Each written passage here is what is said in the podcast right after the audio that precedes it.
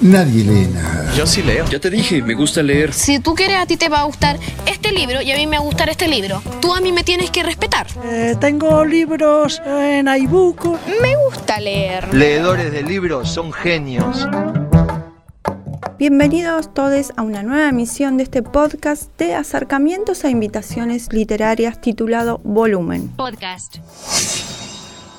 En esta emisión voy a comentarles Apegos Feroces, la novela de memorias de Vivian Gornick, publicada por la editorial mexicana Sexto Piso, y los cuentos de Federico Falco reunidos en Un Cementerio Perfecto, editados por Eterna Cadencia.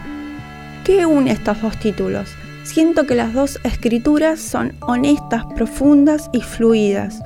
Uno, como lector, disfruta al estar inmerso en los universos planteados por estos dos autores y cuando nos vamos, cuando cerramos el libro, sentimos que las puertas están todavía abiertas para volver y encontrar nuevos sentidos, nuevas preguntas en los textos. Apegos Feroces es el primer libro que leí de Vivian Gornick y me fascinó. Ya me agendé sus otros dos títulos en castellano, Mirarse de frente y La mujer singular y la ciudad. En tanto, Federico Falco, el autor de Un cementerio perfecto, es un gran cuentista. Eterna Cadencia también publicó dos libros suyos de relatos que son excelentes. Es un volumen extraordinario. Apegos Feroces es una novela de memorias de Vivian Gornick publicada originalmente en 1986, pero que llegó a nuestro país el año pasado. Este libro trata de una relación entre la narradora, que se llama Vivian Gornick, feminista, periodista y escritora, y su madre, una mujer de la colectividad judía y de izquierda. El escenario es Estados Unidos y transcurre entre la Segunda Guerra Mundial y llega a la década del 80. Entre madre e hija hay cosas que no están resueltas, hay confrontaciones verbales más o menos violentas que tienen un eje, el amor de pareja, el amor de los hombres. Juntas hacen largas caminatas por Nueva York y van recordando y por supuesto peleándose cuando resurgen los reclamos, las culpas y las emociones que cada una guardó durante años. La madre, felizmente casada, orgullosa del amor de su marido, se derrumba cuando el hombre muere y ella se queda a cargo de sus dos hijos adolescentes. Allí aparece el nudo de los conflictos. Nunca pudo rehacer su vida. Durante largos periodos la madre vivió tirada en un sillón mirando el vacío y eso redundó en una viudez recubierta de hidalguía. La hija acompañó esa depresión hasta que ingresó en la universidad pero de adulta le reprocha cómo se comportó. De alguna manera le hizo sentir que el único amor que valía la pena era el amor del marido.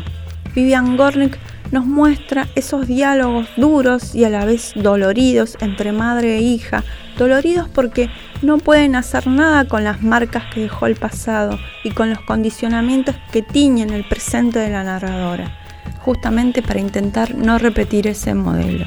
Pero esto no significa que haya algún otro modelo eficaz. Es muy interesante cómo la narradora se descubre haciendo las mismas cosas que criticaba en su madre y cómo muchas veces en las discusiones la que queda en falta, la que pierde, es la propia narradora. Es un libro precioso porque es honesto, inteligente y emocional. Apegos feroces habla de ese cambio de paradigma en las relaciones amorosas que estamos transitando ahora, devenido del fortalecimiento y revalorización de las experiencias de las mujeres. Lo hace exponiendo la fragilidad, la contradicción y la falta de certezas que tenemos todas las personas cuando hablamos de amor. Me costó mucho elegir un fragmento para leerles, pero bueno, lo logré y ahí va la lectura. Miraba por la ventana como si se tratase de una estampa mágica. La vacuidad granulada del aire detrás de mí se suspendía como un peso muerto, arrastrándonos a las dos, a las profundidades de todos los años que habían sido o que serían. Nos convertimos mi madre y yo en mujeres condicionadas por la pérdida, desconcertadas por la lasitud, unidas en la pena y la rabia. Tras Hiroshima se hallaron cadáveres de personas que en el momento de morir llevaban puestos kimonos estampados. La bomba había deshecho la tela sobre aquellos cuerpos, pero el diseño de los kimonos había permanecido impreso sobre su piel. Años más tarde llegué a considerar que la honda y abúlica pasividad de aquella época se había convertido en el diseño marcado a fuego en mi piel, mientras que el tejido de mi propia experiencia se había fundido hasta desaparecer.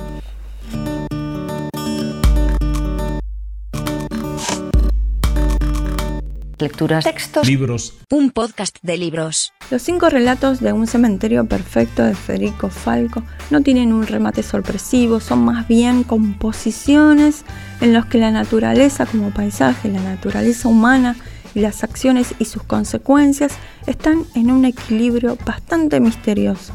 Más allá de la trama de cada cuento, hay un trabajo narrativo muy puntilloso que genera un disfrute en el lector, en la lectora.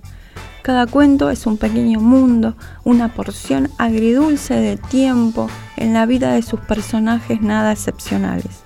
En este libro aparece un arquitecto de cementerios que viaja por pequeños pueblos del interior, el misterio de un joven que vive oculto y rodeado de liebres al borde de un poblado, la calentura de una chica enamorada de un aprendiz de predicador mormón, un padre y una hija ya mayores que deben abandonar su casa en el bosque, perseguidos por la deforestación, una viuda un poco perdida entre ensoñaciones y un paisaje azotado por la nieve. De este cuento les leo un fragmento.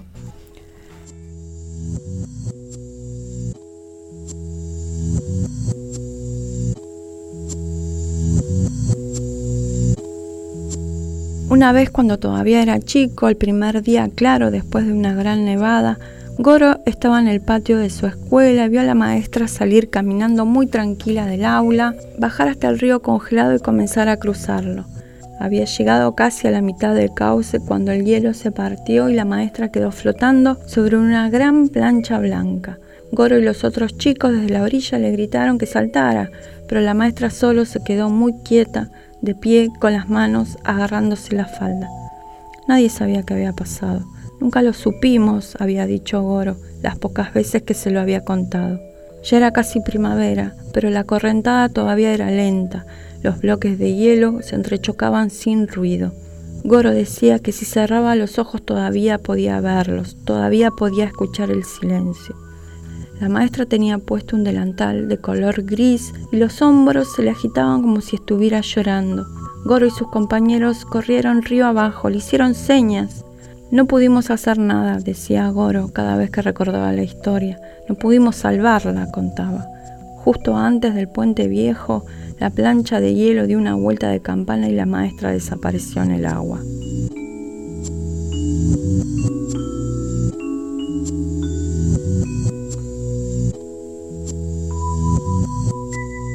Eterna Cadencia, además de Un Cementerio Perfecto, también publicó otros dos libros de Federico Falco, La Hora de los Monos y 222 Patitos. Todos los relatos son muy buenos, tengan en cuenta este escritor, van a ser mucho más felices. Eh, más o menos. Me despido hasta la próxima emisión de este podcast titulado Volumen. Cuídense y si quieren. Seguime en Twitter que tengo Twitter y seguime en Instagram que tengo Instagram. Seguimos en cualquier instante, genio. Gracias por existir.